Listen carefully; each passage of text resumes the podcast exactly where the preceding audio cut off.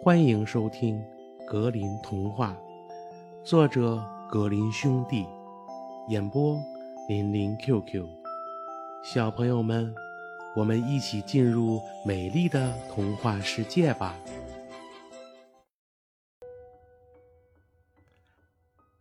兽丽莎，懒鬼哈利和胖婆特琳娜总是为人持重。不被外物所扰，受丽莎呢，想法却完全相反。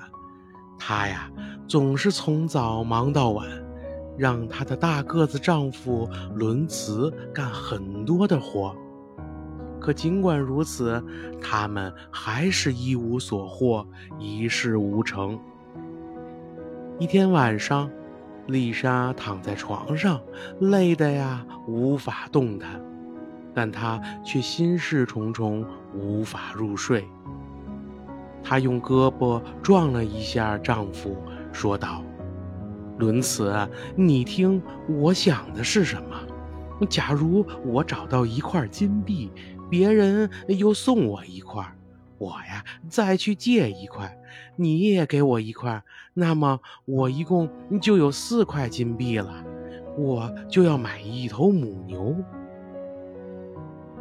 男人觉得这很好，于是对丽莎说：“呃，我虽然不知道上哪儿去给你弄你想要的金币，呃，但是如果你有了这笔钱，你就可以用它买头母牛。呃，如果母牛生头小牛，那我们呀，就可以喝上牛奶提提神了。”女人说。牛奶不是你的，我们让小牛喝，让它长得呀膘肥体壮，才能卖个好价钱。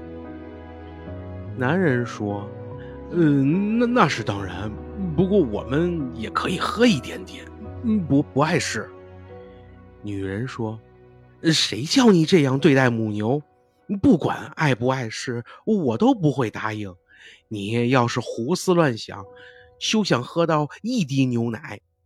你这个傻大个，真是个贪得无厌的家伙！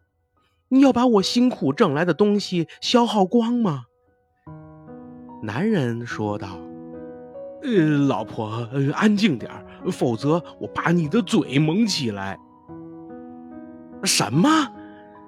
他喊道：“你休要吓唬我！你这馋鬼，你这长杆子，你这懒鬼哈利！”他想揪她的头发，但大个子伦茨坐起来，用一只手啊抓住受丽莎她的两条胳膊，用另外一只手将她的头摁在了枕头上，听凭受丽莎随便叫骂，直到啊受丽莎累得又睡着了，这才松手。第二天早上，他们醒来后啊，没有继续吵闹。丽莎后来究竟有没有出去找她想得到的那块金币？我们呀，就不得而知啦。